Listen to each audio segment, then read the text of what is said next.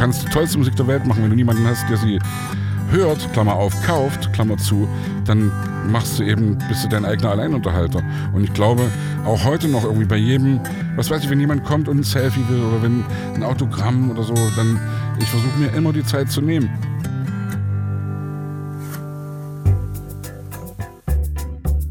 Zack.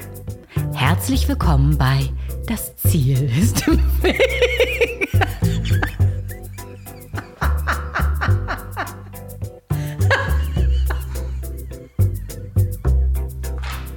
Eieieiei. Willkommen in Folge 137 des Podcasts, in dem ich mit QuereinsteigerInnen und QuertreiberInnen spreche. Und ich bin immer noch Andreas Loff und auch diese Woche darf ich wieder in meinem Bus sitzen und mich mit interessanten Menschen unterhalten. Wenn ihr mehr über den Goldenen Bus, das Tonmobil oder Filme und Bilder zu den Folgen sehen wollt, dann folgt mir einfach mal auf Instagram andreas.loff und wenn euch dieser Podcast gefällt, dann drückt doch mal auf diesen Abonnieren-Button in dem jeweiligen Podcatcher, den ihr benutzt. Und falls ihr den Podcast auf Apple Podcast hört, schreibt mir doch einen Kommentar oder schickt mir eine E-Mail an ziel.pornivos.com. Und ans Ziel kommt ihr auch mit meinem heutigen Werbepartner monster.de. Monster.de ist dein Partner auf dem Weg zum passenden Job und die unterstützen seit über 20 Jahren ArbeitnehmerInnen bei der Suche nach dem richtigen Job oder eben auch Arbeitgeber bei der Suche nach den besten Talenten. Als eines der bekanntesten Online-Karriereportale hilft Monster.de mit Tipps und Tricks, den passenden Job zu finden. Und wenn ihr jetzt sagt, Moment, Moment, das habe ich doch schon mal gehört, dann sage ich, nie gehört. Und dann sagt ihr doch, habe ich schon mal gehört. Und dann sage ich, nie gehört, gibt's nicht, gibt's nicht. Das ist nämlich der Monster.de Podcast mit der wunderbaren Katjana Gerz, die auch hier schon mal zu Gast war. Und ich war auch schon bei Nie gehört zu Gast. Und dort werden Gäste mit ihren skurrilen, normalen, aufregenden oder außergewöhnlichen Berufen vorgestellt. Jeden Freitag gewähren Gäste Einblicke in ihren Berufsalltag und berichten von ihrem Job, den sie mit Leidenschaft und Herz nachgehen. Hört da auf jeden Fall mal rein. Das ist eine super Inspirationsquelle, falls ihr euch mal umorientieren wollt. Und wenn ihr einen Job sucht oder ein Unternehmen habt und Mitarbeiter sucht, dann geht auf jeden Fall mal auf monster.de. Das verlinke ich natürlich nochmal in der Folgenbeschreibung und auf ponywurst.com. Vielen Dank monster.de für die Unterstützung dieser Folge. So, und nun zu meinem heutigen Gast Sebastian, der Sänger der Prinzen. Sebastian Krumbiegel, ja, das sind alle Sänger, aber er ist halt der Frontmann. Wer in Deutschland aufgewachsen ist und ungefähr mein Alter hat, ja, auch jünger, dem muss ich die Prinzen nicht vorstellen. Wir alle haben sofort Melodien und Texte im Ohr. Und Sebastian hat mit seinem politischen Engagement nie hinter dem Berg gehalten. Und auch heute sprechen wir über Politik und natürlich auch über die Wiedervereinigung am Rande. Aber insgesamt knüpfen wir einen wirklich bunten Themenstrauß zusammen und es schreit nach einer Fortsetzung. Ach ja, und wir sprechen in der Folge auch über den geplanten Apokalypse und Filtercafé Termin in Leipzig mit Mickey Beisenherz am 9. Dezember. Zum Zeitpunkt dieser Aufnahme, also wenn ich jetzt spreche, kann ich leider keine Aussage treffen, ob dieser Termin aufgrund der Corona-Maßnahmen stattfinden wird. Und ich bitte hierbei um Verständnis. Nichtsdestotrotz, lieber Sebastian, wenn du das hörst, du bist jederzeit wieder herzlich eingeladen und euch viel Spaß beim Durchhören. Dürfen darf man alles. Man darf zum Beispiel ein Ei auf jemanden werfen, den man besonders doof findet. Zu Risiken und Nebenwirkungen fragen Sie am besten Ihren Anwalt. Man darf aber auch einfach mal die brillanteste Verkörperung von Dr. Helmut Kohl in einem Musical sein.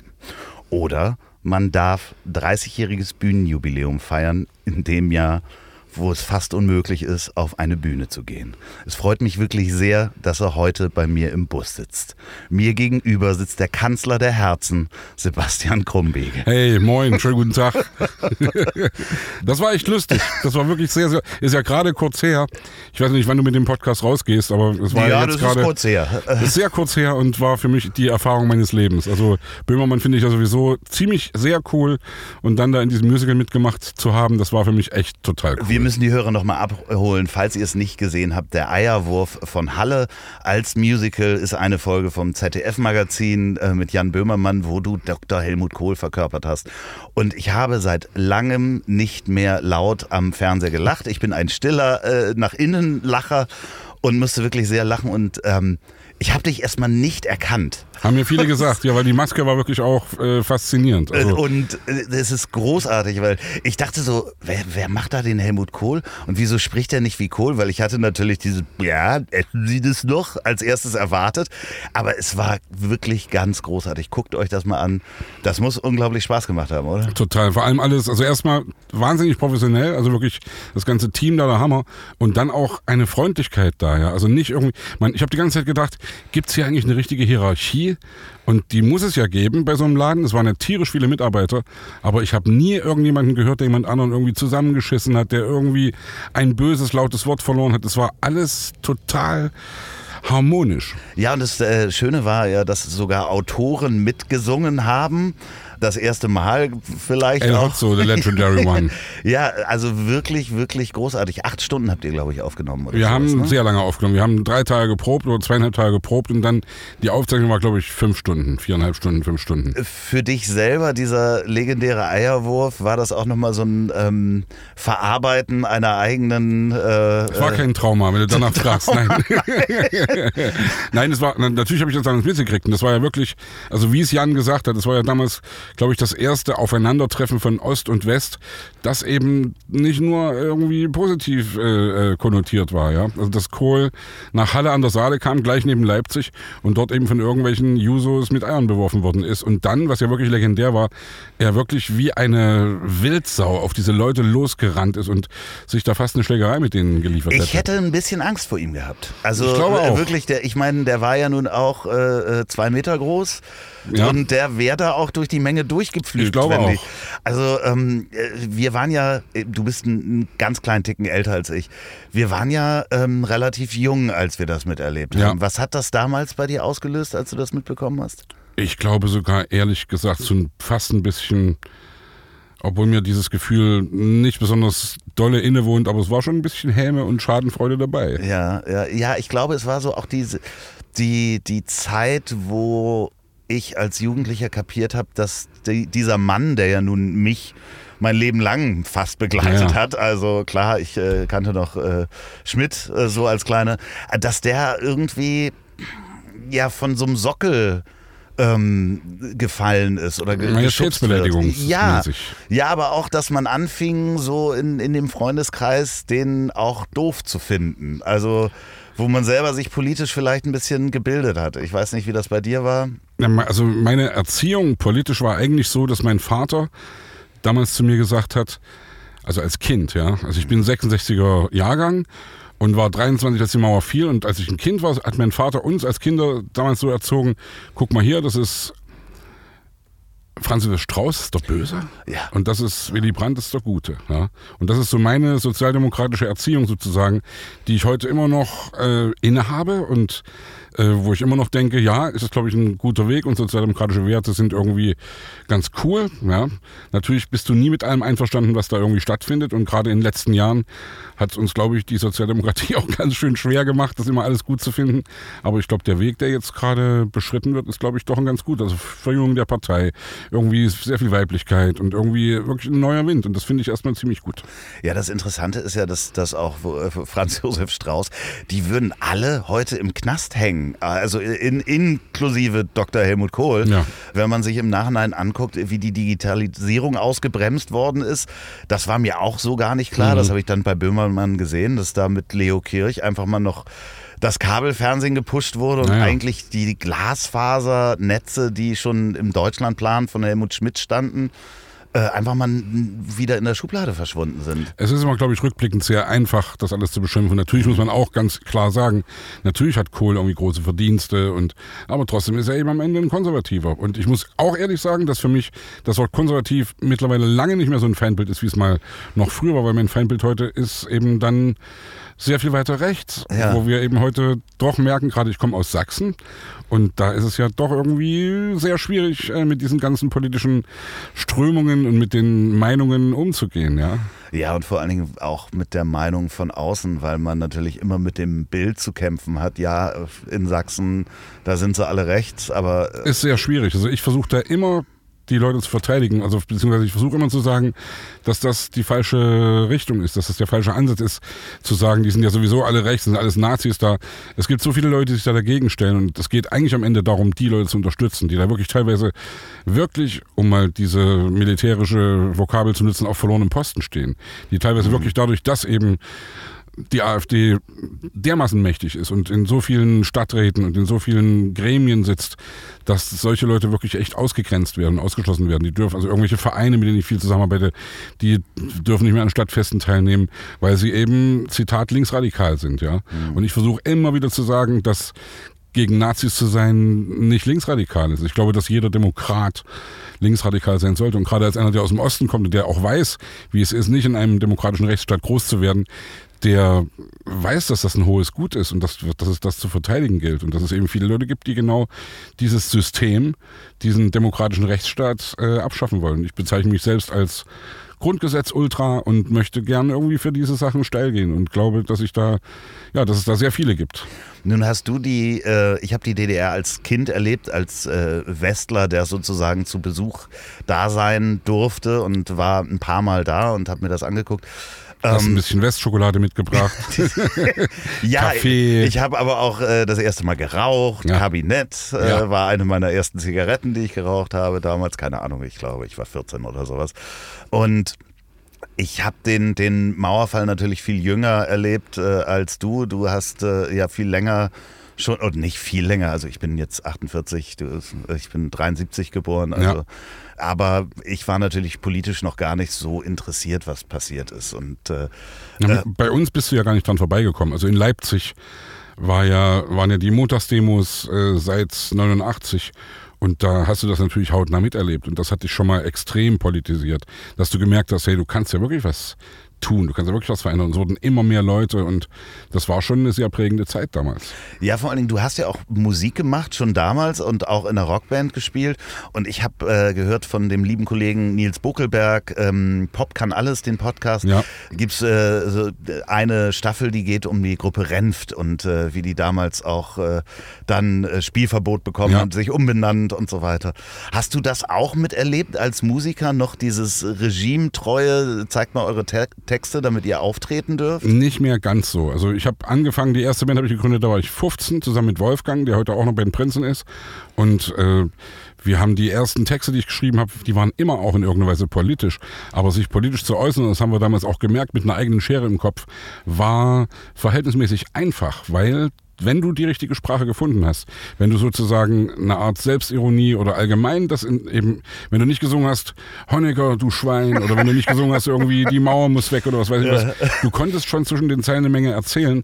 Und das sagt mir ja mein Vater immer, dass wenn, wenn ich die DDR in seinen Augen relativiere, ja, weil ich sage, ey Leute, ich bin im Osten groß geworden, wir sind nicht den ganzen Tag irgendwie mit grauen Gewändern rumgerannt und, und wir hatten eine schöne Kindheit und das war irgendwie eine gute Zeit, die wir da hatten, dann sagt mein Vater mir, ja, du hast aber auch die wirkliche, die wirkliche Hardcore-Zeit nicht miterlebt. Also die mhm. wirklich stalinistische Zeit, ja, wo Leute irgendwie durch die Straßen gerannt sind und die Westantennen auf den Häusern abgebaut haben und so. Und ich bin sozusagen, also wie gesagt, 66 geboren und äh, in den 80er Jahren politisch angeknipst worden.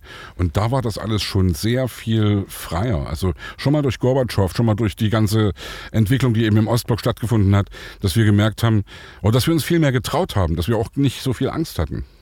Das heißt, äh, das konnte man dann auch musikalisch genauso umsetzen und natürlich immer mit dem humoristischen Unterton äh, ist man da wahrscheinlich dann auch gar nicht so auf den Radar gekommen, beziehungsweise in der Zeit war der Radar auch gar nicht mehr so an. Ich glaube schon, dass die Leute bis zum Schluss irgendwie, also die, das Regime bis zum Schluss tierische Angst hatte vor, vor dem eigenen Volk sozusagen und dass die da immer irgendwie das Ohr an der Wand hatten, immer genau geguckt haben, was passiert denn hier mit Punkrock und mit irgendwie mit, mit regimekritischen Künstlern.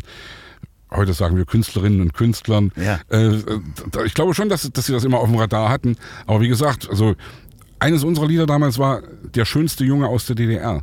Und da habe ich gesungen, ich bin der schönste Junge aus der DDR, aus unserer schönen DDR. Und die Leute, die das gesehen haben, das steht eben irgendwie so ein übergewichtiger, komischer Typ auf der Bühne, der nicht unbedingt so modelmäßig daherkommt. Die haben schon gemerkt, ey, irgendwas stimmt hier nicht. Wenn der sagt, ich bin der schönste Junge aus der DDR, aus unserer schönen DDR. Also die Leute haben gemerkt, wie wir das gemeint haben. Und das war ein bisschen unser Trick. Also ist auch, glaube ich, heute immer noch der Trick. Ich glaube, dass du heute immer noch mit Humor oder mit Ironie tierisch weit kommst, dass das eine Waffe sein kann, dass du, wenn du dich auf, auf, eine Bühne stellst oder auch wenn du dich, wenn, wenn du eine Rede hältst, wenn du anfängst zu eifern und zu sabbern und, und zu schimpfen, dann hört dir, hören dir die Leute nicht so gern zu, als wenn du das eben verkleidest. Und wenn du wirklich sagst, wenn du eben das Ganze mit Humor irgendwie verkleidest. Und ich glaube, dass das ein legitimes Mittel ist und dass das auch nach wie vor funktioniert. Du hast vorhin angesprochen, dürfen darf man alles. Also unsere, unsere letzte oder unsere erste Prinzsingle des letzten Albums jetzt vom Krone der Schöpfung Album, da haben wir es ja genauso gemacht, dass wir versuchen sozusagen schon um es mal pathetisch zu sagen, Missstände anzuprangern, der Gesellschaft den Spiegel vorzuhalten, aber das eben nicht mit, äh, mit missionarischem Eifer, sondern in irgendeiner Weise eben mit Humor. Und das funktioniert. Das Geheimnis ist ja auch, sich selbst nicht zu ernst zu nehmen, äh, glaube ich. Ich glaube auch, unbedingt. Denn, äh, also mein Opa hat mich immer gewarnt vor Menschen, die, die nicht über sich selber lachen können, ja. weil die nehmen sich selbst zu ernst. Und äh, das kann man eigentlich auf alle Bereiche äh, der Kunst, Politik oder ja. ähnlichen ummünzen, dass man immer skeptisch sein muss bei den Menschen, die nicht über sich selber lachen können. Finde ich auf jeden Fall. Ich glaube, man sollte die Sache ernst nehmen, die man macht, aber sich selbst eben, und das fällt mir auch wirklich nicht immer leicht, muss ich ganz ehrlich sagen. Also ich versuche da, ich ertappe mich auch oft dabei, dass ich denke, scheiße, ey, warum gehst du jetzt hier fest und versuchst mal irgendwie locker zu bleiben? Aber es ist immer cooler und es ist immer entspannter und es ist immer vor allem, glaube ich, zielführender, locker zu bleiben und eben auch diese Dinge mit Humor zu nehmen. Du hast es gerade angesprochen, ähm, die neue Platte und da die Single Dürfen darf man alles. Ich habe sie mir nochmal angehört, äh, jetzt gerade vor zwei Tagen. Und äh, gerade bei Dürfen darf man alles habt ihr äh, es auch geschafft, wieder eine Melodie reinzubringen, die einem plötzlich wieder in den Kopf kommt und man summt sie oder singt sie vor sich hin. Die Frage ist, woher ist sie geklaut? Das ist ja immer die Frage, ja.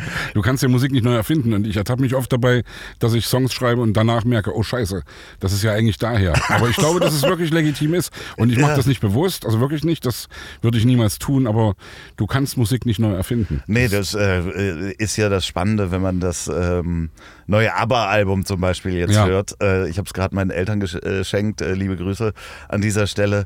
Und da sind ein paar, paar Stücke dabei, wo ich denke, so, warte mal, das habe ich doch schon mal gehört.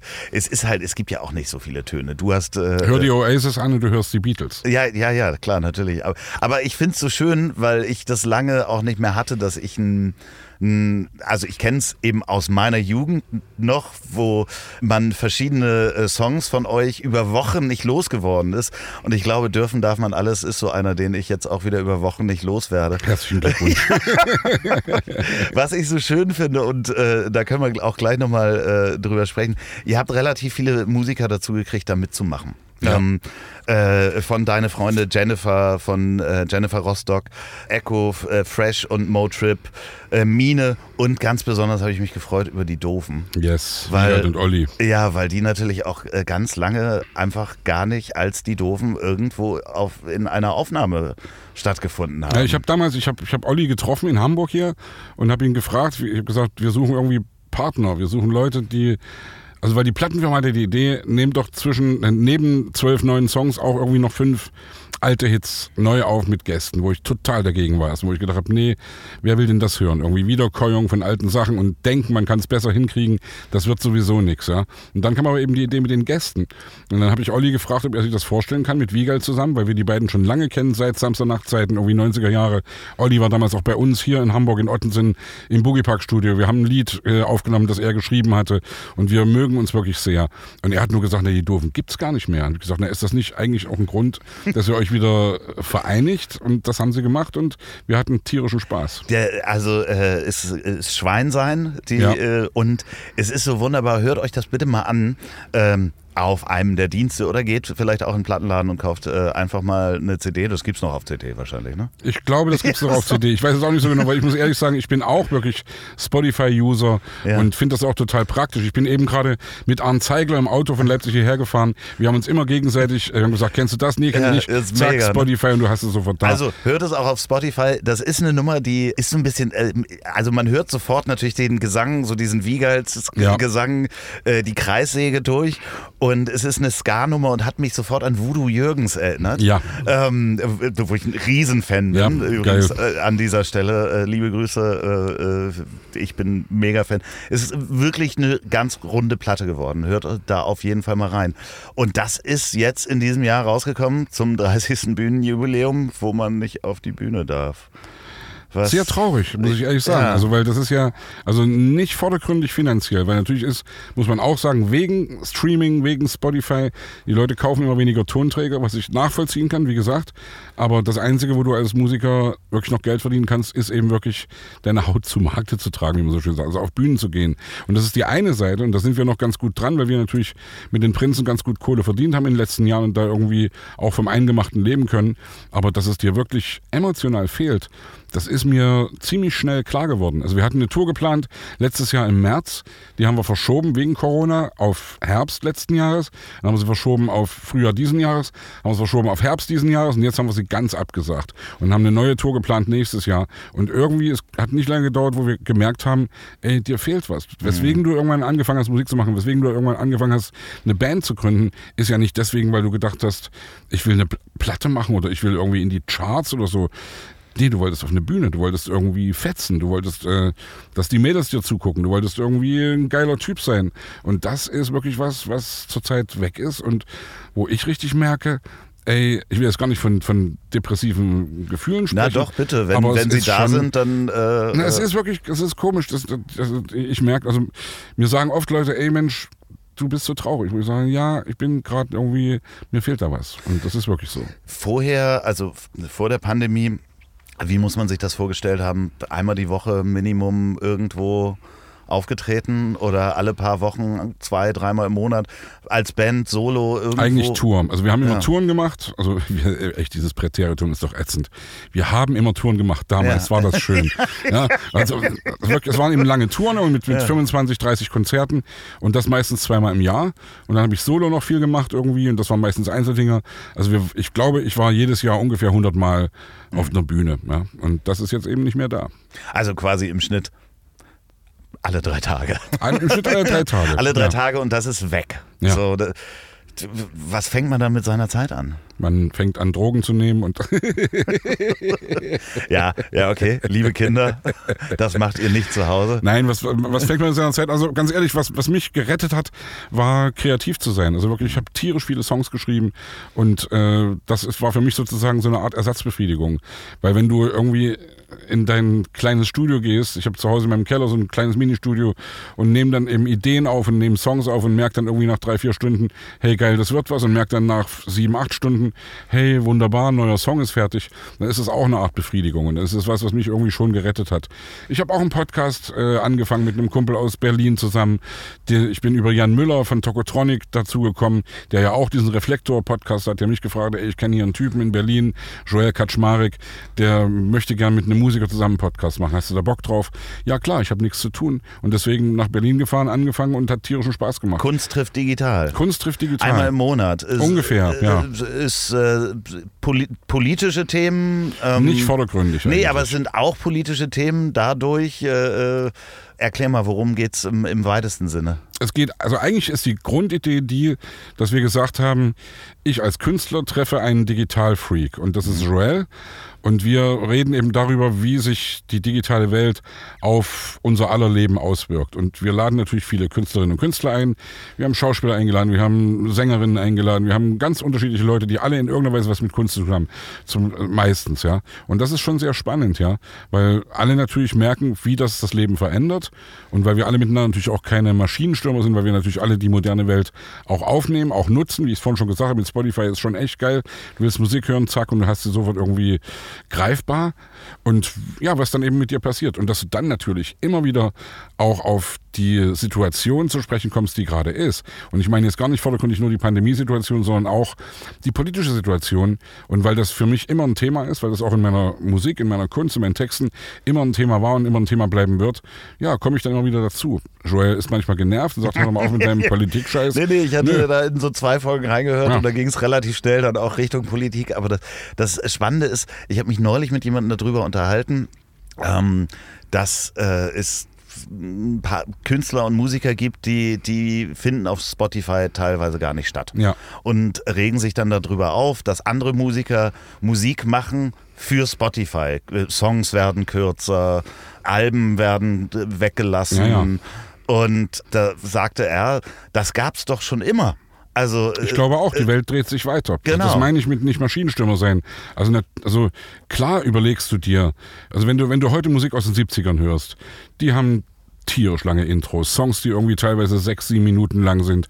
Heute ist die Aufmerksamkeitsspanne nicht mehr so. Und das ist, merkst du auch an Filmen, das merkst du auch an Videos, an der sogenannten MTV-Generation, dass eben die Sehgewohnheiten, die Hörgewohnheiten andere werden und dass du deswegen auch automatisch anders wirst. Also ich würde heute auch keinen Song mehr schreiben, der irgendwie ein drei Minuten Intro hat und ein vier Minuten Gitarrensolo und der am Ende 14 Minuten lang ist. Ja, es ist, es ist natürlich äh, äh dann die Frage, einige Künstler, die dann auch sagen, ja, das funktioniert auf Spotify nicht, äh, meine Musik und äh, äh, ich darf auch nicht live auftreten im Moment, dann ähm, ist, ist es vielleicht das auch nicht. Also äh, wenn, also vielleicht ist es dann nicht deine Arbeit. Also das ist ja so gemein, das auch ist, wenn man damit kein Geld verdienen kann.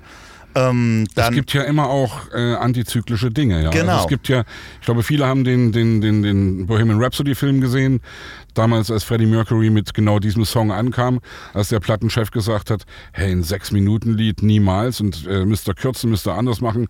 Und was singst du da eigentlich mit Bismillah und was ist das für eine Sprache und was ist das für ein Opernteil?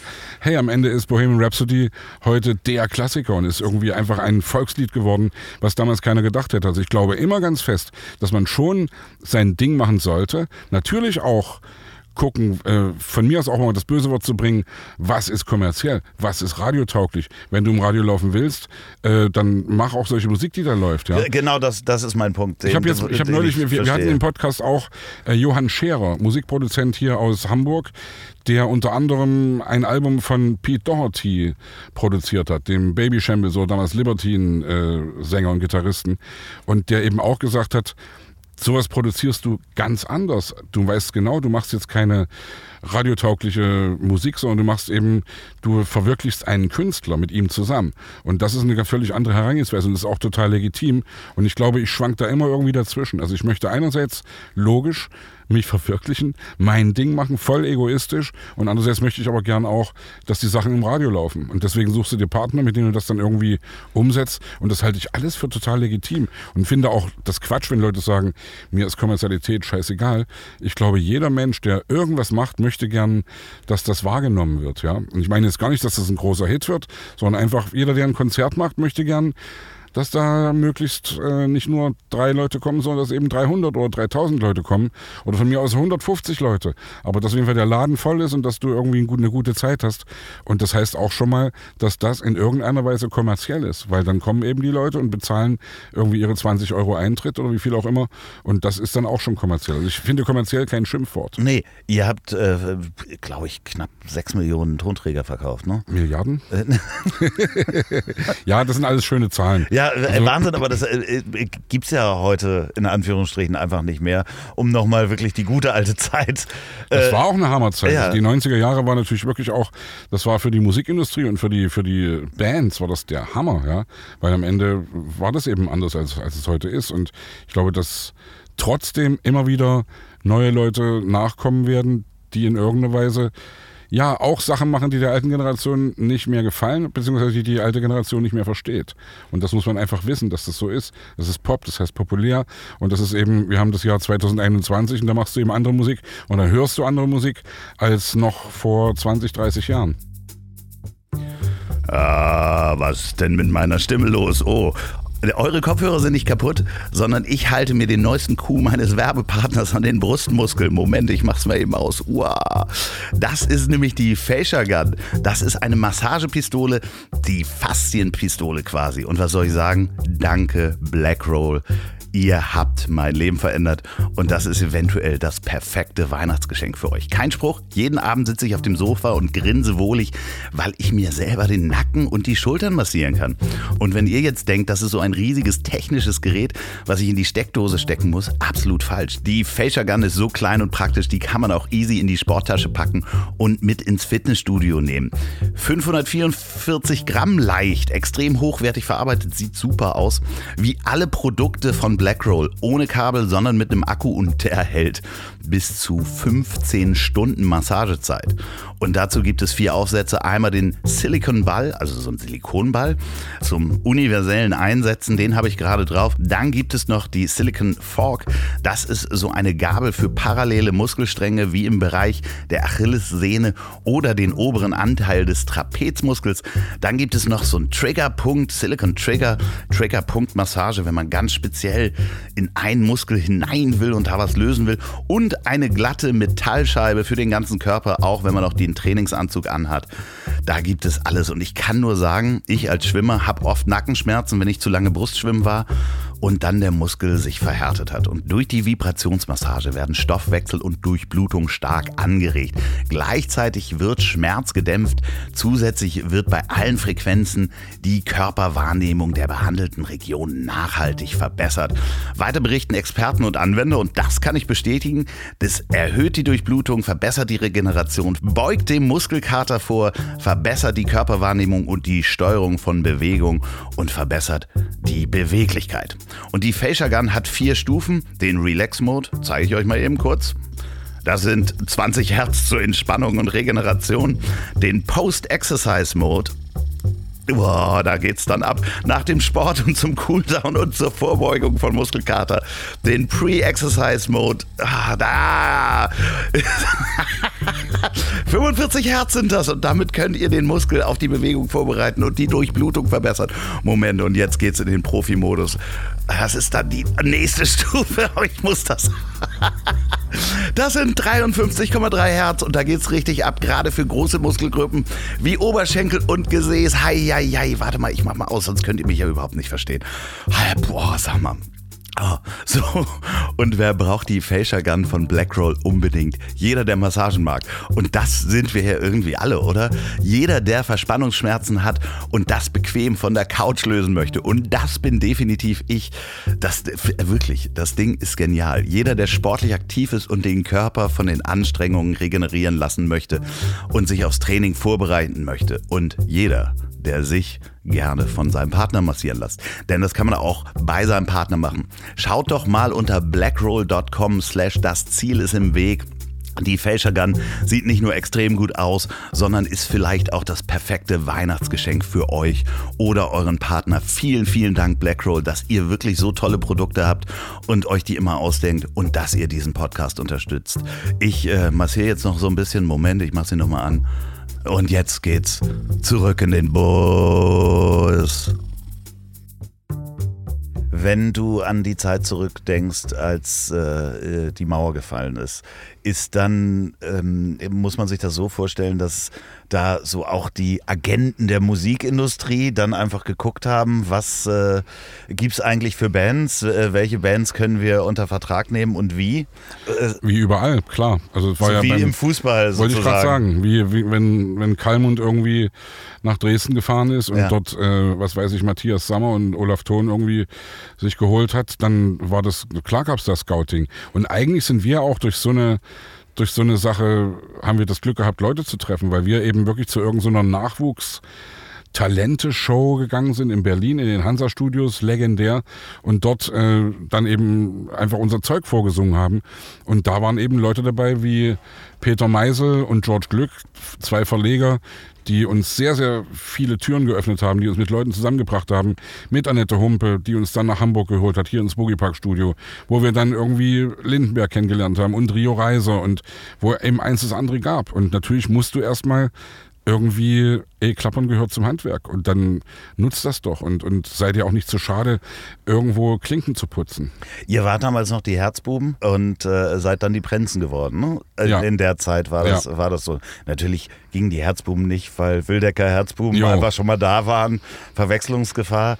War das auch eine, eine einfache Entscheidung, äh, sowas äh, aufzugeben? Mich hat das nie gestört. Also am Ende ist das ein Name und ich hatte meine erste Band hieß Phoenix mit OE, mit P-H-O-E. Also ja, und, und irgendwann gab es eine Band, die hieß Rockpol, dann gab es eine Band, die hieß Herzbuben und dann gab es eine Band, die hieß Prinzen. Und ja, die Prinzen haben es eben irgendwie dann gerissen. Wir hätten es vielleicht auch mit dem Namen, keine Ahnung, die äh, Podcast-Bus-Bandfahrer. Das hätte wahrscheinlich damals noch niemand verstanden. Aber Wir ähm, wären unserer Zeit voraus gewesen, wir wären bestimmt noch viel erfolgreicher geworden. Ja, ich glaube, das ging damals gar nicht, viel erfolgreicher zu sein, ohne dir jetzt Honig um Bart zu schmieren. Aber äh, ich habe mich damals, ich äh, hier in Hamburg, ähm, mit äh, Lukas, wie hieß er denn noch? Hilbert. Äh, Lukas Hilbert, genau. Bin ich mal ein paar Mal um die Häuser gezogen und äh, der hat So einer bist du, der in der Zeit mit Lukas Hilbert um die Häuser gezogen ist. Da weiß ich ja sehr viel, viel mehr über dich, als du dir vorstellen kannst. Ja, man muss dazu sagen, das ist teilweise, äh, war das schon recht schräg, weil Ja. äh, ich glaube, ein perfekter Abend für ihn war, wenn der Abend mit einer Schlägerei endete. War Ähm, schon echt schräg teilweise, ja, ja. Ja, ja, also äh, äh, wirklich, deswegen waren es einige Abende und nicht sehr viele Abende. Nein, ich will jetzt auch gar nicht mit Dreck schmeißen, denn Nein, ich, nein, nein, ich kenne Lukas heute nach wie vor. Wir Ja, treffen uns ja. ab und zu mal. Ja, ja. Und der ist natürlich jetzt Aber das auch war ruhiger für ihn geworden. aber auch eine, eine, eine, eine schräge Zeit. Aber Ja. das war äh, definitiv, und er sagte, das ist ähm, das Schrägste ist einfach, wenn du, der wohnte ja auch damals auf, dem, äh, auf St. Pauli, du gehst ähm, nach Hause und aus neun von zehn Läden kommt ein Lied, an dem du mitgearbeitet Hammer, hast. ja. Also, und das, das Gefühl ist, glaube ich, ähm, nicht zu toppen, oder? Es ist schon unglaublich, obwohl wir das damals gar nicht so gemerkt haben oder wir also oder, oder gar nicht so reflektiert haben, glaube ich. Also wir haben jetzt zu den zu, zu 30 Jahre Prinzen ist so eine Doku entstanden mit sehr viel Material von damals und äh, da siehst du erstmal, was du alles irgendwie erlebt hast und was alles für einen Wahnsinn damals getobt hat. Und wir waren damals Anfang Mitte 20 und hey, das war wirklich einfach eine total schnelle Zeit. Die Mauer war gefallen, wir kamen aus Leipzig nach Hamburg, was sowieso erstmal schon mal ein totaler Flash war, was ein wahnsinniger Kulturschock war, also im positiven Sinne. Dann lernst du hier eben Leute wie Lindenberg kennen und der zeigt dir Hamburg und zieht mit dir irgendwie über den Kiez und führt dich nicht nur in diese ganzen Läden, die für dich sowieso alle erstmal unglaublich sind, mit, der, mit dem kommst du sogar in die Hinterzimmer Ja, ja, und lernst dann diese ganzen Kiezgrößen kennen und ist schon wirklich Wahnsinn gewesen. Was würdest du heute, wenn du äh, deinem heutigen Ich begegnen würdest, was würdest du dem mitgeben? Ich glaube, nicht viel, nicht viel anderes, als wir damals gemacht haben. Ich würde sagen, genieße es in vollen Zügen und äh, ja, äh, genieß diesen Film. Zwischendurch mal, mal äh, auf Pause drücken und äh, gucken, was Das man da... bestimmt, ja. Ich habe neulich jemanden getroffen, der mir sagte, ja, ich kenne dich ja nur schon lange, hab dich auch in deiner Arschlochphase erlebt. Und ich glaube, dass die auch nicht ausbleibt, wenn du eben so jung bist und wenn du dann, wenn dir jeden Tag, wenn du jeden Tag vor 10.000 Leuten auf die Bühne gehst und wenn du, wenn dir alle sagen, wie toll und wahnsinnig genial du bist, dann fängst du irgendwann an drüber nachzudenken, Mensch, vielleicht bin ich ja wirklich genial. Und dann, dann verinnerlichst du irgendwie ganz komische Sachen und kriegst eben irgendwann mit, dass das Leben doch was anderes ist und dass das Leben aus Ups und Downs besteht und dass du eben erstmal die Tiefen auch durchleben musst, um das, ich will jetzt gar nicht so philosophisch werden, Doch, aber doch, dass du, das- du, musst das, du musst das erstmal checken, dass, das, dass es eigentlich nicht um dich geht, sondern dass du eigentlich Teil einer Riesenmaschine bist, dass du das große Glück hattest, Leute zu treffen, die dir Türen gezeigt haben, durch die du gehen konntest und dass du auch das Glück hattest, was weiß ich, eine Erziehung genossen zu haben, die dir eben musikalisch irgendwie was mitgegeben hat oder auch äh, äh, von mir aus intellektuell oder menschlich oder wie auch immer, dass du sowas alles irgendwie schnallst und dass du durch sowas gut durchkommst. Und ich will da überhaupt nicht jammern. Also es war wirklich, es war eine großartige Zeit, aber heute ist auch eine großartige Zeit. Und ich glaube, die Zeit, die vor mir liegt, die wird genauso großartig, weil ich bin immer Optimist gewesen und möchte immer ich möchte gern das Leben genießen und ich möchte gern viele Sachen erleben. Ich möchte gern neugierig bleiben und möchte nicht irgendwie nach hinten gucken und sagen, oh, war das damals schön. Ja, es war schön, aber es wird ist heute auch schön. Aber es ist halt äh, so witzig, weil man ganz viel, viele Dinge erst später reflektiert, dass einem da manchmal die Demut gefehlt hat. Ne? Also Unbedingt. So, so zu, zu sehen, dass man da auch unglaublich viel Glück hatte. Na, ich weiß noch, es, es gab ein Erlebnis in Berlin in irgendeinem echt schicken Hotel, wo damals unsere Promoterin Elke Richter äh, mich irgendwann zur Seite nahm und mir sagte, ey, hast du eigentlich mitgekriegt, wie du gerade die Kellnerin behandelt hast oder was du dir gerade Mhm. gesagt hast? Und ich hatte es nicht mitgekriegt, ja. Und da, das war mir, da habe ich echt gedacht, oh fuck, ey, du merkst das nicht mal mehr und das ist echt unangenehm. Und habe mich dann entschuldigt bei ihr und versuche seitdem wirklich da einfach ein bisschen reflektierter zu sein und eben, wo wir am Anfang waren, irgendwie mich selbst nicht so wichtig zu nehmen, was mir wirklich schwer, schwer fällt, muss ich ehrlich sagen. ja. Also, aber es ist, also ich bin, ich, ich bin ja ein, ein, ein Ego-Schwein und bin irgendwie, äh, bin bestimmt kein, also ich, ja, na, natürlich bin ich irgendwie ein, ein, ein, ein offensiver Typ oder ein, wie sagt man denn, ein, ein, ein Mensch, der eben gern sein Innerstes nach außen kehrt und der auch gern redet und der gern singt und der gern auf Bühnen geht. Du musst nur eben immer gucken, dass da immer mehrere Seiten dazugehören. Und ich habe das bei den Konzerten immer gesagt am Ende. Ich habe immer irgendwie dann richtig so echt total pathetisch diesen Spruch nochmal gemacht, ey, wir sind froh, dass es euch gibt, also euch Fans. Weil wir wissen genau, dass wir ohne die Leute gar nichts wären. Und du kannst die tollste Musik der Welt machen, wenn du niemanden hast, der sie hört, Klammer auf, kauft, Klammer zu, dann machst du eben, bist du dein eigener Alleinunterhalter. Und ich glaube, auch heute noch irgendwie bei jedem, was weiß ich, wenn jemand kommt und ein Selfie will oder wenn ein Autogramm oder so, dann, ich versuche mir immer die Zeit zu nehmen. Schaff das auch nicht immer, weil ich manchmal eben auch irgendwie gerade scheiße drauf bin. Und dann hm, versuche ich das aber zu reflektieren und versuche dann irgendwie, ja, einfach, äh, ja, wie gesagt, diese Demut, von der du sprichst, schon bewusst zu leben. Klingt jetzt viel salbungsvoller, als ich das eigentlich meine, Nee, aber ich, ich- glaube, dass das wichtig ist. Äh, Ich, wir haben das hier im Podcast ja schon, schon mehrfach gehabt. Äh, ähm, äh, Till Hoheneder, guter Freund von mir, erzählt es ja auch, dass er das damals gar nicht mitgekriegt hat, weil Ja. der war ja auch mit äh, Till und Obel, als er äh, 23 war, sind die ja auch durch die, die äh, Hallen dieser Republik gewandert, von 0 auf 100. Die waren damals übrigens auch dabei, Till und Obel, bei diesem äh, Nachwuchs. Äh, ah ja. die haben ja. damals so, sogar den ersten Preis vor uns gewonnen, sozusagen. Bist ja. du noch sauer? So- Soll ich ihm. Äh, Nee, aber der wird sich bestimmt dran erinnern. ja? Also auf jeden das, Fall. Ganz, Das war äh, damals, ganz die, die. Sendung hieß dann, glaube ich, Hut ab, hat Ingolf Lück moderiert, die lief dann im ZDF und da waren wir eben, das war unser erster Westfernsehenauftritt. Ja. Das war schon der Ach Hammer. so. Ja, okay. Und dann haben Till und Obel damals da gewonnen. Ja. Ja, aber der erzählte auch, ihm fehlte die Demut damals, das alles zu kapieren. Und es ist alles so schnell Das vorbeigegangen. ist bestimmt auch richtig übrigens. Also Ja. ich denke ja auch irgendwie junge Leute, hey, die sollen doch auch irgendwie, ich will gar nicht sagen überheblich, aber, aber sich selbst überschätzend, sich unverwundbar fühlend, ja, durch die Gegend ziehen. Das Sonst kommt das wahrscheinlich auch in der Kunst nicht so raus, wie es, wie, wie, wie es rauskommt. Und sonst würden auch viele neue Sachen, viele Erfindungen nicht stattfinden. Wenn du immer irgendwie dich hinterfragst und denkst, äh, nee, ich glaube gerade, das ist ja das Schöne. Und ich jetzt als, wie gesagt, Mitte 50-jähriger Typ, äh, kann das mittlerweile auch ganz gut reflektieren, dass das damals wirklich eine Zeit war, wo du eben dich unverwundbar gefühlt hast, wo du gedacht hast, oh geil, ey, das geht jetzt immer so weiter. Nö, es geht nicht immer so weiter und das musst du dann eben erstmal checken, dass es nicht immer so weitergeht. Waren das dann auch die, die Zeiten, wo man dann ähm, auch festgestellt hat, irgendwann, dass der Westen äh, auch nicht das goldene Land ist, sondern. Der Westen, das Arschloch. Ja, nein, aber ich meine, irgendwann, äh, äh, also ich stell's mir halt so vor, dass man äh, das halt gesehen hat und dann vielleicht auch herkommt und eine gewisse Vorstellung davon hatte, wie der Westen funktioniert. So, und dann ist man auch noch in so einer privilegierten Hype-Position, dass man halt auch in die Hinterzimmer kommt und alles bekommt. Und plötzlich dann merkt so, ach du Scheiße, das ist doch, äh, was da gerade passiert, nicht das, was ich, wie ich es mir vorgestellt habe. Ich glaube, dass das viele Leute im Osten, dass die einfach völlig falsche Vorstellungen davon hatten, ja. Also wenn ich heute mit Leuten rede und irgendwie, was weiß ich, Freunde aus Hannover oder also der Stadionsprecher von RB Leipzig, guter Kumpel von mir, der ist eben in Hannover geboren, tierischer Musikfreak, äh, dem habe ich irgendwann gesagt, naja, ich konnte mir meine, ich konnte mir damals nicht irgendwie jede Platte kaufen, die ich wollte. Und du konntest das ja, wo er gesagt hat, sag mal, hä? Nee, das konnte ich nicht, weil ich hatte die Kohle nicht dafür. Und viele Leute im Osten haben gedacht, hey geil, die Leute im Westen, die fahren eben alle ihren, ihr dickes Auto, die fahren, fliegen irgendwie zweimal im Jahr nach Mallorca und machen irgendwie permanent Urlaub und so.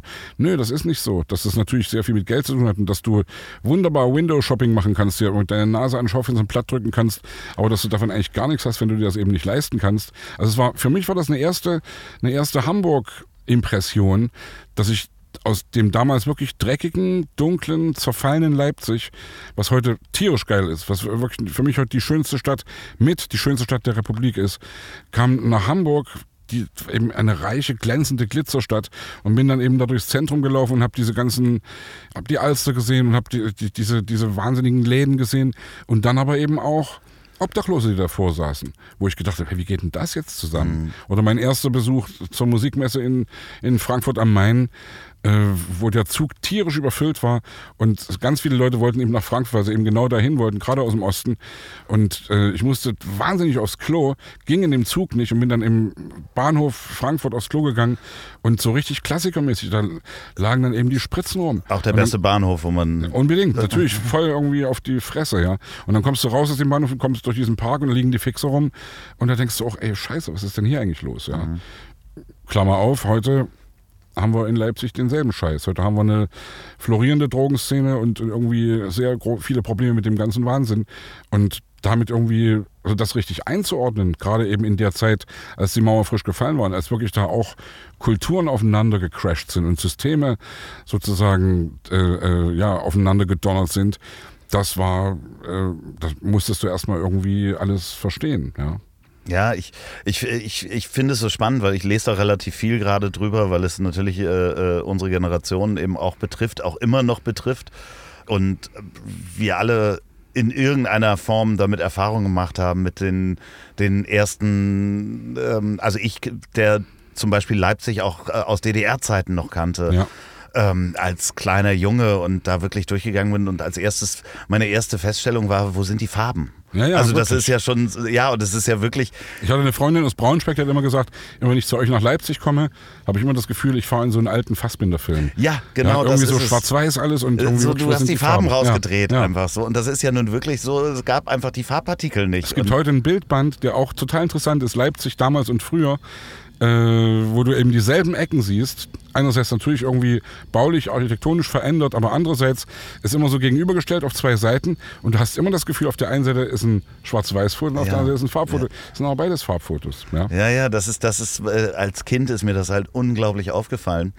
Und ähm, natürlich auch äh, äh, so Sachen wie, wie hießen die, die Shops noch, wo du nur mit Geld. Äh, Intershop. Intershop, genau. Ich war auch. Nur mit Westgeld. Nur mit Westgeld konnte man da bezahlen und ich konnte das gar nicht verstehen, weil da konnte man was kaufen und in den anderen Läden ähm, äh, nur mit Ostgeld bezahlen.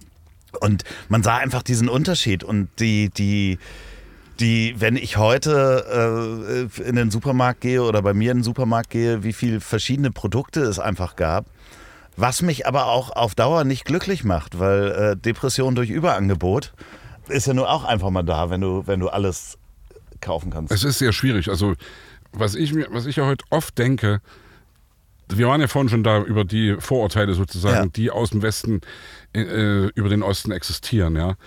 Ich wundere mich ja selbst darüber, dass die Leute, die es eigentlich damals erlebt haben, sozusagen, dass die heute teilweise gerade was, was, was Geflüchtete betrifft oder was eben Leute betrifft, denen es genauso geht heute, wie es den Leuten damals im Osten gegangen ist, im Osten Deutschlands. Oder noch weiter gedacht, irgendwie, wenn du jetzt Polen siehst oder Ungarn, wo wirklich, äh, wo eine, eine, wo Solidarität überhaupt keine Rolle mehr spielt, obwohl die Leute das doch eigentlich wissen müssten, wie es damals war. Das irritiert mich total, ja, dass diese Leute irgendwie, so man eigentlich sagen müsste, ey, ihr Ossis, ihr müsst es doch eigentlich, ihr müsstet doch eigentlich dermaßen solidarisch sein, gerade mit den Leuten, denen es heute noch viel schlimmer geht, als es euch damals ging, ja. Und ihr tretet die Leute mit Füßen, ja. Und das ist schon echt nicht cool. Ja, das ist ja auch das, was in meinen Kopf nicht reingeht, ist, und ich kann es mir halt nur so erklären, wenn man halt in der DDR groß geworden ist, dass man sich danach, wenn man dann rechts wird, dem anschließt, was halt das absolut ideologische Gegenteil ist von all dem, was man an gesunden Werten ja mitbekommen ja, ja. hat. Ne, also ähm, ich glaube, da gibt es so viele schlaue Leute, die sich genau darüber Gedanken machen. Also Soziologen, weil ich frage mich das wirklich immer wieder. Warum ist das so? Es gibt ja so viele Statistiken und so viele auch Landkarten, wo du richtig noch genau die alte DDR siehst, was weiß ich, wenn es um Impfen geht, wenn es ja. um irgendwie, äh, also ich glaube, Sachsen hat die niedrigste Impfquote von allen, ja.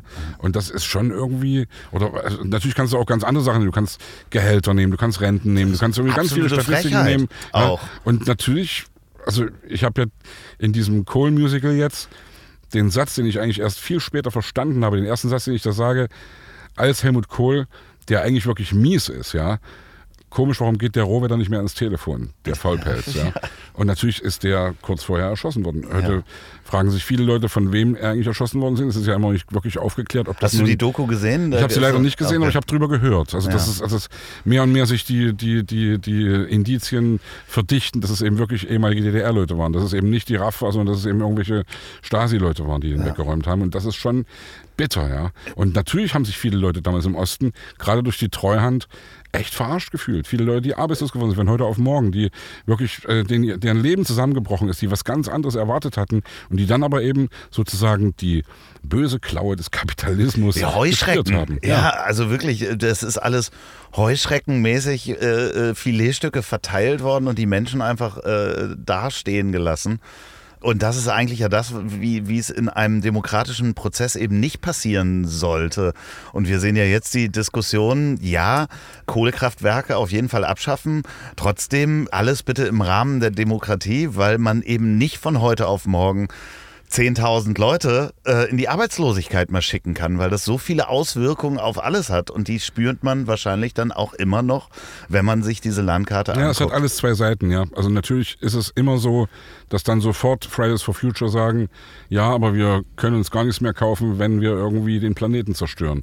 Ja, also es gibt da so viele Seiten und das ist, das ist ja leider auch so ein Ding. Was heißt leider? Es ist das Ding, was ich wirklich je öfter ich, äh, je, je, je älter ich werde, desto mehr check ich das wirklich auch für mich, dass es eben wirklich keine einfachen Antworten gibt auf viele schwierige Fragen, ja, dass du nicht mit Ja und Nein antworten kannst-. Das bemerke ich bei mir selbst oft, dass ich, wenn ich eine Frage gestellt bekomme, die eben sich um so ein Thema dreht, dass ich dann oft wirklich mit sowohl als auch antworte. Und dass ich nicht sagen kann, gut, böse, schwarz-weiß und das ist ja, glaube ich, das, wo unsere Gesellschaft gerade äh, dran krankt, ja, dass wir uns dermaßen radikalisieren in, in in zwei Seiten, ja. Bist du geimpft, bist du nicht geimpft, bist du dafür oder bist du dagegen, bist du Leugner, bist du, ja, bist du links oder bist du rechts. Hey, es gibt so viele Grautöne dazwischen, es gibt so viele Wahrheiten, die irgendwie da in der Mitte liegen und wir sind wir jetzt wieder bei dem Jugendding. Natürlich, junge Leute, die sind radikaler und das ist auch gut so, dass sie das sind. Und die haben dann eben oft sehr einfache Antworten, ja. Aber es, je älter du wirst, desto mehr hinterfragst du die Sachen. Und das finde ich dann auch, da fühle ich mich irgendwie wohler dabei. Weil ich würde jetzt auch nicht sagen, hey, geil, alle Kohlekraftwerke sofort abschalten. Aber ich, wie gesagt, die einen sagen das, die anderen sagen das. Genau, und das ist äh, das, was ich finde, was auch in der Politik fehlt, ist, dass mal jemand sagt, ich weiß es einfach nicht.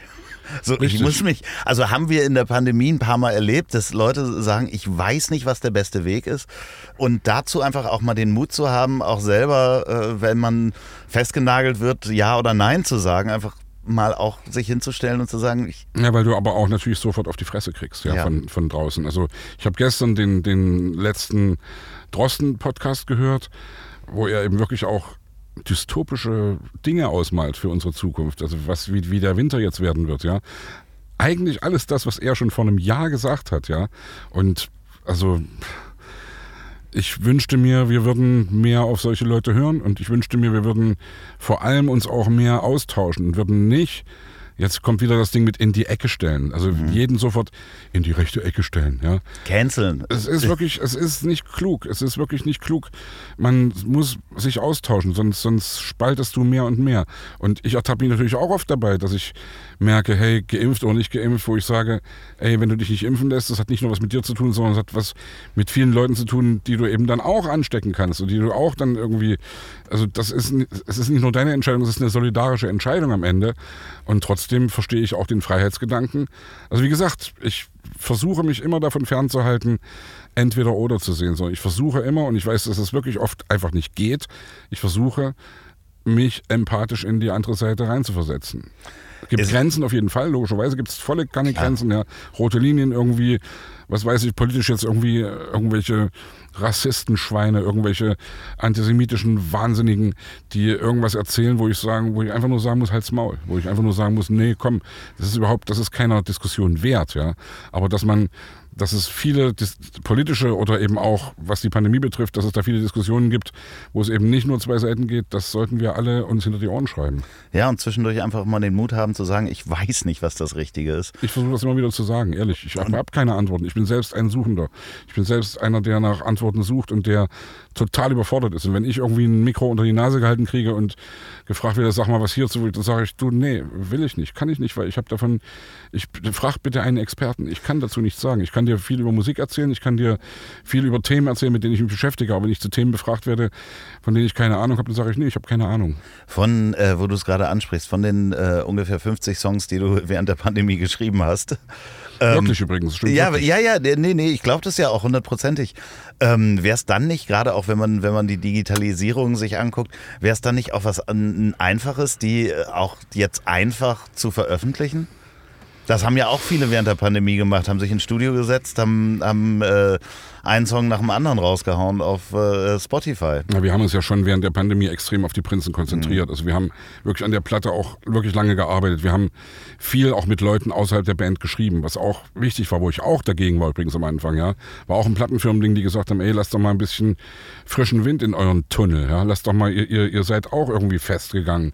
Und das habe ich zuerst irgendwie verneint und habe es dann auch mit, mitbekommen, dass es wirklich klug war, mit anderen Leuten zusammenzuschreiben. Also ich habe äh, viele Songs oder die meisten Songs, ich glaube sogar alle Songs, die ich auf der Platte geschrieben habe, mit irgendeinem Partner geschrieben. Ja? Mit, mit Tobias Röger, ein großartiger Singer-Songwriter, der viel mit Udo Lindenberg auch zusammengearbeitet hat. Äh, mit, mit, mit Joe Walter, der Keyboarder von Jennifer Rostock, habe ich zum Beispiel, dürfen davon alles ist mit ihm zusammen entstanden, ja. Und das hätte ich allein so nicht hingekriegt, weil er mich eben da auf einen ganz anderen Trichter gebracht hat und weil du dich eben dann auch völlig anders befruchtest, als du dich bandintern befruchten kannst, weil du dich eben schon tausend Jahre kennst. Ja, da weiß, äh, weiß immer äh, jeder, welchen Ton er jetzt als nächstes nimmt beim sofort. Schreiben wahrscheinlich. Das ist noch viel schlimmer. Ich weiß sofort, wenn jemand so guckt, was der gleich sagt. Ja, und das ist dann eigentlich noch viel schlimmer. Ja, aber das bringt ja das lange Tour Tourleben äh, mit sich. Das ist ja äh, wahrscheinlich auch, äh, weswegen viele Bands, die lange miteinander auf Tour gehen, sagen, so, das reicht dann auch, befreundet müssen wir gar nicht sein danach. Also wir müssen uns nicht noch in der Freizeit treffen. Da gibt es ja äh, genug äh, äh, Beispiele dafür. Das ist ja, ja, auch die Frage, die wir uns immer wieder stellen. Ja. Was ist eigentlich unser Binnenverhältnis? Sind wir Freunde, sind wir, sind wir Kollegen, sind wir Brüder? Das, was am ehesten dem noch nahe kommt, weil wir uns eben schon seit unserer Kindheit kennen, zum großen Teil. Also Tobias kenne ich seit 1973. Da wurdest du geboren, junger Freund. Ich 48 ja. Jahre ja, lang. Da war ich sieben Jahre alt und das, das ist schon irgendwie schräg. Wolfgang kenne ich seit der vierten Klasse, seit 76. Henry kenne ich seit 77 und Jens kenne ich seit, seit 87 und Ali und Matthias kenne ich seit dem Studium, seit, seit auch 87, ja. Und in die Band eingestiegen, der Neue sozusagen ist Matthias als Bassgitarrist, der ist seit 1994 dabei, ja. Und seitdem sind wir in der Besetzung zusammen. Und klar ist das, also dieses Brüdergefühl ist schon das, was es als erstes trifft, weil du kannst nicht einem Bruder einfach sagen, du bist nicht mehr mein Bruder, sondern du gehörst irgendwie zusammen und das wissen wir auch, ja. Keine Ahnung, wie lange es die Band noch geben wird. Ich hoffe echt noch sehr lange, aber dafür kann keiner die Hand ins Feuer legen. Das Lustige ist halt wirklich, du wirst es dann demnächst mal sagen können, den kenne ich schon seit 50 Jahren. Ah. Das ist in zwei Jahren soweit. Das ist, äh, sind immer so Momente, wenn man über seine Freunde, Brüder, äh, Kollegen spricht und dann äh, fragte jemand, äh, wie lange kennt ihr euch denn schon? Und man wirklich dann äh, also 50 kann ich noch nicht sagen, aber ich habe neulich über jemanden, ja, den kenne ich schon seit 40 Jahren und das ist halt wirklich unglaublich, ja. schräg, ne? Also, dass einen das immer wieder zurückholt, weil man ist ja eigentlich im Kopf ist man doch noch 16. Das ist das Ding immer, dass ich mich frage, wo die Zeit hin ist, ja. Und dass ich, also irgendwann, ich glaube, an meinem 45. Geburtstag hat mir ein Freund eine Nachricht geschickt, Sie haben die Reiseflughöhe verlassen. Ja? Ach, also du hast sozusagen ja, ja. den, Zen, also den, den Alterszenit, du, du, wirst maximal 90, denke ich. Ja? Und das glaube ich nicht mal, aber wie auch immer. Auf jeden Fall zu merken, du hast mehr hinter dir, als du vor dir hast. Und jetzt sowieso, also dann ja, die letzten 30 Jahre sind so schnell vergangen und das ist so eine, ein wahnsinnig schneller Film gewesen. Und wenn ich mir überlege, du hast vielleicht noch 30 Jahre, hey, dann will ich die 30 Jahre auch irgendwie, möchte mich gern mit Leuten umgeben, die ich mag, die mir gut tun und möchte Leuten aus dem Weg gehen, die, hm, die mich irgendwie nerven, die mir irgendwie Bauchschmerzen bereiten. Ja? Und das geht auch. Das, da musst du auch nicht unbedingt dafür Arschloch sein. Da kannst du auch irgendwie sagen, hey du, nee, sauer, äh, sei, sei, nicht böse, ich habe irgendwie keine Zeit gerade und ich muss hier gerade weiter und muss mich mit jemand anderem treffen. Das Interessante ist, ich habe äh, gerade äh, gestern hier mit äh, Christiane Stenger aufgenommen ähm, die ein Buch geschrieben hat über die Zeit, Ah, äh, wie man die eigene Zeit dehnen kann und auch äh, verlängern kann oder schneller ablaufen lassen Stephen kann. Hawking. Ja, ja, gar nicht aus der physikalischen Ja, äh, Sicht, sondern vom, vom Kopf her. Und das ist halt so spannend, weil wir genau auch über diese Phänomene gesprochen haben. Verdammt, Zeit ist so schnell vergangen, für andere Leute geht's äh, so langsam. Ich glaube, das hat schon was mit dem Alter zu tun. Ich denke, also wenn ich darüber nachdenke, glaube ich wirklich auch, Ja. dass du als Kind gerade, dass du eben alles zum ersten Mal erlebst, ja. Und dass das alles Premieren sind und dass das alles spannend Die ist. Festplatte ist leer. Ja, genau. Und du hast, du bist noch irgendwie frisch und irgendwann denkst du, jetzt denkst du doch auch, Mensch, ey, schon wieder Weihnachten. Nee, war doch gerade erst, ja. Ja, ja, das äh, und vor allen Dingen noch schlimmer ist es, äh, äh, um da zurückzukommen, diese Pandemiezeit, in der man so wenig erlebt hat, die ist ja halt äh, Ja, ja, na ja. Äh, an uns vorbeigeflogen. Ähm, auch wenn die Momente manchmal langweilig waren, ist in der Rückschau ist das einfach unglaublich schnell passiert. Ja. So, und du sagtest vorhin äh, so halb lächelnd, halb lachend, dich hat's auch so leicht in der Depression äh, ähm, geschlagen. Bist du da immer noch drin? Ist das äh, ein anhaltender Prozess? Konntest du da was gegen tun? Ich lehne das ja eigentlich ab, depressiv zu sein. Klingt Mhm. jetzt total bescheuert, aber und ich weiß auch, dass das ein ganz schlimmer Satz ist für jemanden, der wirklich ernsthaft mit Depressionen zu kämpfen hat, ja. Ich weiß, dass das Depression eine Krankheit ist und dass das, ja, dass man da eben wirklich nichts dagegen machen kann eigentlich, ja. Dass man sich helfen lassen sollte, wenn man merkt, dass man irgendwie in die Richtung geht. Ich hatte bis jetzt noch nicht das Gefühl, mir helfen lassen zu müssen. Und es ist auch wirklich nicht so. Also es ist nicht so, dass ich, das Wort Depression ist eigentlich darf ich eigentlich gar nicht in den Mund nehmen, wenn, wenn, wenn ich über mich rede. Ich kenne Leute, die wirklich damit zu kämpfen haben. Ich kenne viele Leute, die irgendwie sich auch, auch haben helfen lassen.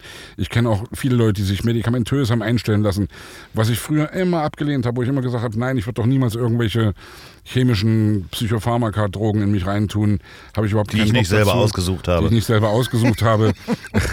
nee, aber das ist, also wenn du das also wenn, wenn dir das hilft, mach's verdammt nochmal. Dann, dann, also ich finde ja auch gut, dass dieses Thema äh, mittlerweile irgendwie ein Thema ist, dass es eben kein Tabuthema mehr ist. Also seit, seit, seit Robert Enke oder seit eben vielen Leuten, die eben in der Öffentlichkeit standen, Chester Bennington oder was weiß ich was, irgendwelche Leute, die sich wirklich suizidiert haben, weil sie Stress hatten, weil sie irgendwie de depressiv waren. Ja, Und- ich glaube, die, die, sorry, dass ich dich unterbreche, die Krankheit Depression und depressive Gedanken zu haben, ne, also das ist ja nochmal ein Unterschied. Also auch gerade so eine Stimmung äh, oder so eine Zeit, wo man dann nicht auftreten kann und nicht weiß, heißt ja nicht gleich, dass man eine Depression hat, aber depressive Gedanken Ich glaube, wir merken das, das schon. Ja, wir, wir, merken ja auch immer irgendwie, wenn November wird. Also ich merke Mhm. das jedes Jahr, wenn, dies, wenn das Licht weniger wird, wenn es kälter wird, dass ich irgendwie, hey, klar bin ich im Frühling besser drauf, allgemein, weil ich merke, geil, es geht wieder los, die Knospen kommen raus, es wird wärmer, die Sonne kommt und das Leben fängt wieder an zu pulsieren. Das ist ein schöneres Gefühl, als wenn alles stirbt. Stimmt, im Sommer hatten wir quasi kein Corona, ne? Ja. So, also Ja. das war halt äh, aus den Gedanken mit der Sonne rausgebrannt und äh, natürlich hat der Drosten auch gesagt, Achtung, Achtung, der Herbst kommt. Und äh, es fühlt sich so an, als wenn wir es alle nicht hören wollten. Und jetzt ist er da und äh, es trifft uns doppelt. Einerseits stimmungsmäßig und äh, ähm, infektionstechnisch wahrscheinlich. Ich fürchte ja. Ja, ich. Aber ich, komm, ey, weißt du, ich bin eigentlich wirklich Ja, ja, nee, Eher ich, ein- ich, ein- ein positiv ich denkender bin, Mensch, äh, ja. Ich bin ja auch dabei, weil ich finde das auch gut, dass wir zumindest äh, jetzt auftreten dürfen äh, unter gewissen Umständen und ich hoffe, dass das auch so bleibt. Und äh, Wir sehen uns ja vielleicht in Leipzig, ne? Das, ja, ja, ja, das Kupfersaal. äh, vielleicht sehen wir uns in Leipzig, vielleicht ist es auch genau die Zeit, wo diese Folge rauskommt. Wer sein. weiß Wer es, wer weiß, es. Ich werde Vielleicht das in der Anmoderation gesagt der, haben. in der keine öffentlichen Auftritte stattfinden dürfen mit Publikum. das wäre das wär Das blöd, wenn wir auch, uns ja. in Leipzig nicht treffen würden. Das wäre wär, ganz traurig. äh, Ja, Im schönen Leipzig Ja. auch übrigens. Ja. Ja, das, äh, da, ich muss auch sagen, wir haben ja diese die Tour mit Mickey Beisenherz haben wir ja auch von äh, 2019 haben wir sie geplant, 2020 dann mehrfach verlegt und es war halt wirklich das erste Mal, es sind dann ja in Anführungsstrichen nur 400 Leute, vor denen man steht. Das war ganz schön aufregend, das erste Mal da Ja. rauszugehen. Ja. Ne? Ich weiß nicht, hattest du so einen Moment, wo du das erste Mal jetzt vor vielen Leuten standst? Na, wir haben mit den Prinzen ja wirklich seit 6. Oktober 2019 nicht mehr auf einer Bühne gestanden. Ja? Wir haben nur ein Studiokonzert gemacht, hier übrigens in Hamburg, auch im Gaga-Studio, wo wir sozusagen die Songs in einer Platte live gespielt haben für, fürs Fernsehen, was aufgenommen worden ist, was für uns auch schön war, weil wir wieder im Proberaum waren vorher und weil wir uns wieder äh, getroffen hatten sozusagen. Aber vor Leuten auf die Bühne sind wir mit dem Prinzen noch nicht gegangen. Ich bin solo schon zweimal, habe zwei Auftritte gehabt. Und das war total schön. Also es war einfach irgendwie dieses Gefühl zu haben, genau zu merken, das zu bekommen, was dir wirklich gefehlt hat, ja, was dir wirklich, also wie gesagt, völlig unabhängig von finanziellen Dingen, sondern einfach nur das Gefühl, hey, da sind echte Menschen vor der Bühne, die hören dir zu, du sitzt an einem Flügel oder einem Klavier, spielst deine Musik und den Leuten scheint es zu gefallen und die Leute applaudieren. Und als ich in meinem ersten Konzert sozusagen als Zuschauer war jetzt, mhm. habe ich auch gemerkt, dass dieses Gefühl des Applaudierens auch hatte ich schon völlig vergessen, wie das ist, die Hände gegeneinander zu schlagen und zu sagen yeah und zu jubeln. Mein letztes Konzert vor der Pandemie war Deichkind in Leipzig, ja. Riesenhalle, irgendwie 10.000 Leute ja, und ein okay, Hammerkonzert. Das ist natürlich auch Abriss. Unglaubliches Ding, ja. Und das war, also ich habe das nicht gewusst, logischerweise, dass es mein letztes Konzert ist, das ich erlebe, aber das habe ich in bester Erinnerung. Ja. Und das will ich gern wieder haben. Ich möchte gern. Ich habe ein Lied geschrieben, lass uns endlich wieder tanzen zusammen in der Meute. Ja. Und ich will gern wieder irgendwie raus, ich will gern schwitzen, will gern irgendwie wieder egal ob aktiv auf der Bühne oder aktiv vor der Bühne, ich möchte das gern wieder erleben. Und ich hoffe, dass das allen so fehlt, wie es mir fehlt. Weil manchmal denke ich auch in meinen dunklen Stunden, dass der Mensch auch ein Gewohnheitstier ist und sich eben auch dran gewöhnt, hey geil, zu Hause mit Chips auf dem Sofa sitzen und Netflix gucken ist auch ganz geil.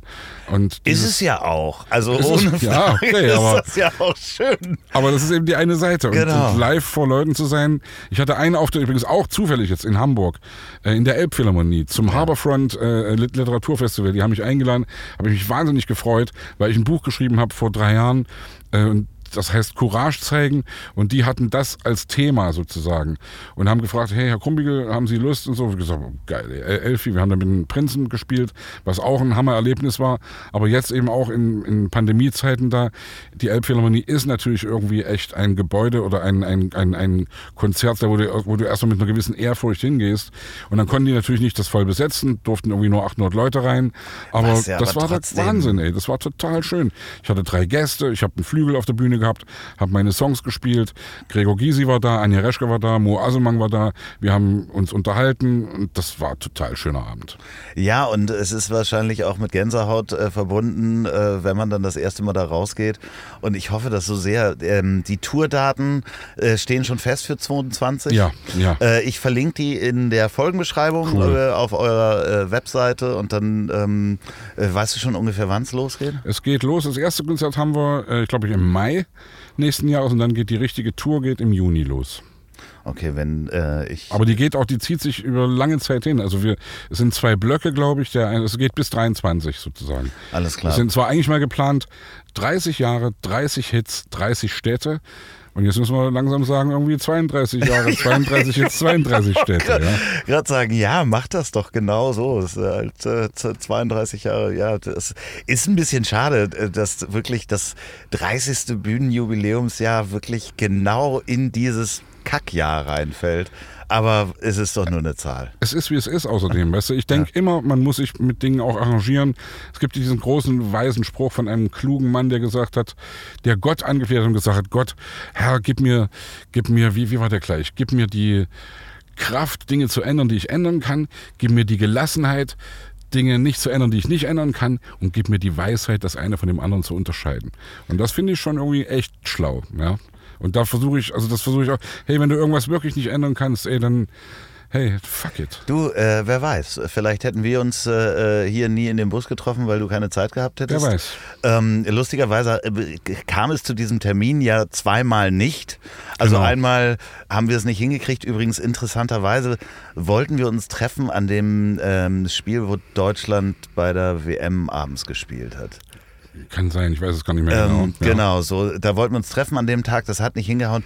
Ich bin abends noch in eine Notfallklinik gegangen Ups. übrigens. Das heißt, wenn wir, selbst wenn wir das noch gemacht hätten nach dem Deutschlandspiel, hätte ich gar nicht aufnehmen können, weil ich... Ähm, Was war?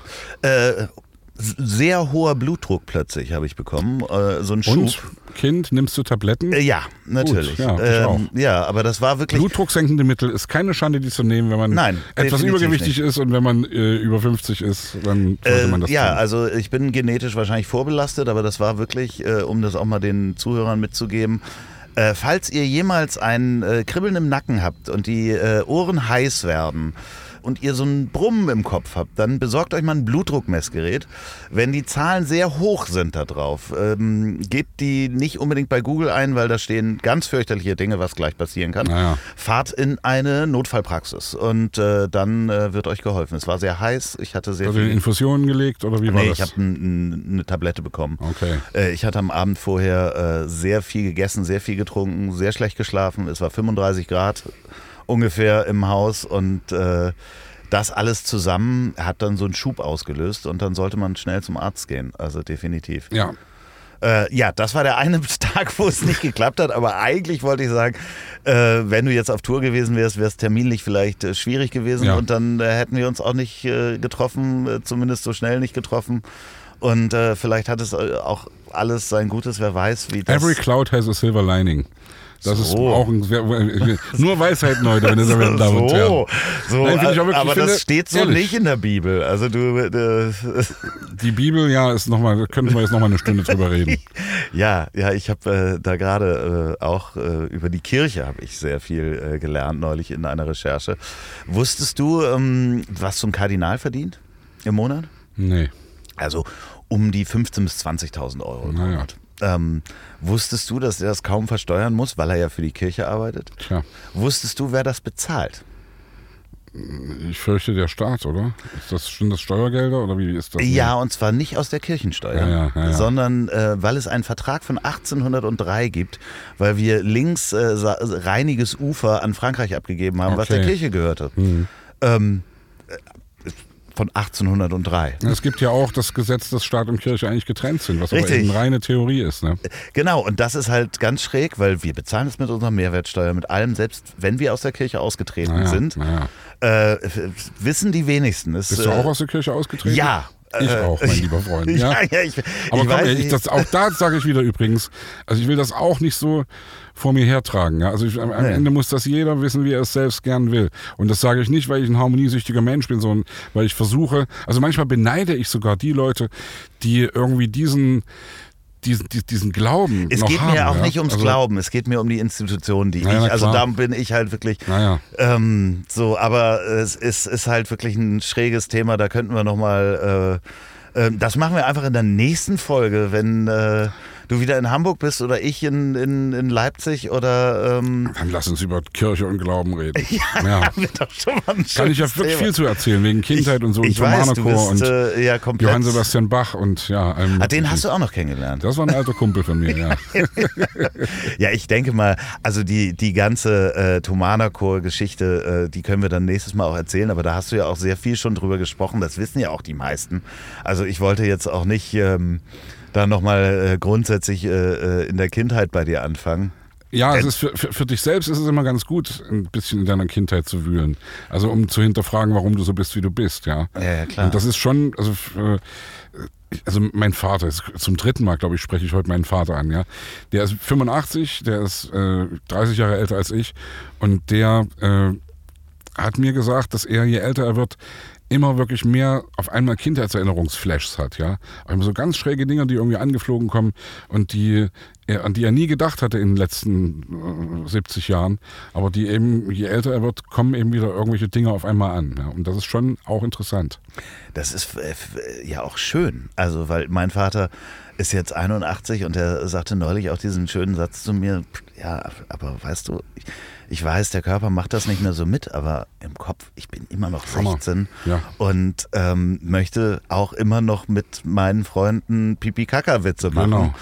so. Ja, ja. Und ich hoffe, dass wir uns das auch erhalten können, ähm, genau sowas äh, auch später machen zu können. Ich glaube ja, dass unser Beruf uns da durchaus gute Möglichkeiten dazu gibt. Also ja. du hast vorhin dürfen darf man alles angesprochen. Video haben wir übrigens auch hier in Hamburg gedreht, also un- unter anderem am Millern-Tor bei St. Pauli Kann man Und auf YouTube sehen übrigens. es ist, äh, das war so ein lustiger Videodreh und es war schweinekalt, war im Januar, wirklich tierisch kalt und wir waren da eben, also Tobias ist wirklich nackt da durchs Stadion gerannt und also äh, es war wirklich wahnsinnig kalt, aber es war total lustig. Wir haben uns dann auch wieder, es war wieder so ein, ein so ein Moment, wo wir uns gesagt haben, ist das nicht eigentlich geil, was wir irgendwie für einen Beruf haben, dass wir all unsere infantilen Seiten irgendwie immer wieder ausleben können und immer wieder irgendwie den herrlichsten Blödsinn machen können, den wir uns eigentlich vorstellen können. Ja, das ist doch, äh, also auch da, das nochmal zum Thema Demut, ja. Ja. Es ist nicht immer alles schön, was du machst, auch in unserem Beruf, aber die meisten Sachen sind schon eigentlich herrlich und ich bin so dankbar, dass ich ja, das, was ich am liebsten mache, zu meinem Beruf gemacht habe. Ich äh, kann das äh, nur äh, definitiv auch äh, nachempfinden und bin ganz froh, dass das, was ich hier mache, gerade mein Beruf ist und dass du hier in diesem Bus sitzt und äh, hoffe und lade dich jetzt schon mal ein, äh, eine weitere Folge, äh, vielleicht mit dem Schwerpunktthema Kirche zu machen. Vielleicht passiert uns aber auch in der Zwischenzeit Wer weiß, wer noch weiß. irgendwas anderes. Ja, immer ähm, wieder gern. Ist total gemütlich hier in deinem Bus. Also schade, dass man den nicht sieht, ja. Ja, aber das würde das verändern, wenn wir Kameras hätten. Wir machen gleich noch Fotos Richtig, ja. natürlich. Ja, ja. Aber wenn man, dann würde man anders sitzen, dann würde Stimmt, man anders stimmt, sprechen und ja. so weiter. Das ist ja das Schöne. Wir wissen ja auch, in diesem Moment sitzen wir, das ist ja das Schöne, intim in, Ja. in Zweisamkeit hier. Das ist die, das Geheimnis des Podcasts. Ja. Und ihr seid quasi mit am Tisch. Ihr, Wir ihr sind, Millionen da draußen. Äh, Sebastian, vielen, vielen Dank. Du Hey, bist Loffi, jederzeit wieder eingeladen. Wie gesagt, hoffentlich in Leipzig bald. Ja, Und, ja, aber- ich werde das in der Anmoderation sagen. Du wirst es dann hören, wenn die Folge rauskommt. Okay. Ähm, äh, hoffentlich dann vor unserem Leipzig-Termin, dann weise ich auch nochmal genau Cool. darauf hin. Wenn ihr da draußen diesen Podcast gerade im Auto hört, dann überlegt mal, äh, ähm, denkt an eure Kindheitserinnerungen, äh, an eine Erinnerung, die ihr im Auto bei euren Eltern hattet vielleicht. Das ist vielleicht was Schönes, Warmes in dieser Zeit. Äh, meistens hatte das ja was mit Urlaub zu tun. Meistens haben die Eltern geraucht vorne. Richtig. Und Schiebedach zu, weil es hat ja gezogen, Ja. wenn man ein Schiebedach hatte. Das hatten wir natürlich nur im Westen, weil wir diese dicken Karren alle gefahren sind und Genau. zweimal im Jahr in Urlaub gefahren sind. Falls ihr diesen Podcast bei der Arbeit hört, dann ähm, ja.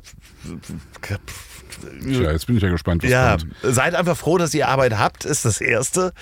Ähm, Falls ihr diesen Podcast beim Sex gerade hört, ja, äh, was sagt man jetzt eigentlich? Ja, dann seid ihr echt schräg drauf, muss ich auf jeden Fall mal sagen. Aber kein King-Shaming, wenn das euer Ding ist. Genau. Bitte, bitte, ihr habt unseren Segen, oder? Unbedingt, unbedingt. Ja, ja, also. Weitermachen. Und wenn ihr den vorm Einschlafen hört, dann bringen euch jetzt die wunderbaren Worte meines wunderbaren Gastes, die letzten Worte in den Schlaf. Ich wünsche euch die besten Träume, die ihr haben könnt. Nee, ich sag mal einfach nur, schlaft gut, legt euch anständig hin, äh, versucht an was Schönes zu denken. Und äh, was ich ja immer mache, bevor ich einschlafe, was ich versuche zu machen, den Tag Revue passieren zu lassen und mir irgendwas, selbst wenn es ein Scheißtag gewesen ist, irgendwas rauszusuchen, was schön war. Und das wird es immer geben. Du musst immer nur selektiv irgendwie gucken, hey, was war heute schön? Und dann wirst du gut schlafen. So, und jetzt zum Abschluss noch Werbung in eigener Sache. Wenn ihr noch eine Produktion der Bonnywurst Productions hören wollt, dann hört doch mal rein in den Podcast, den ich zusammen mit Olli P. mache. Ich hab dich trotzdem lieb. Erscheint jeden Montag, gibt's überall, wo es tolle Podcasts gibt. Ich hab dich trotzdem lieb mit Olli P. Vielen Dank, gute Nacht. Dieser Podcast ist eine Produktion der Ponywurst Productions. Lecker.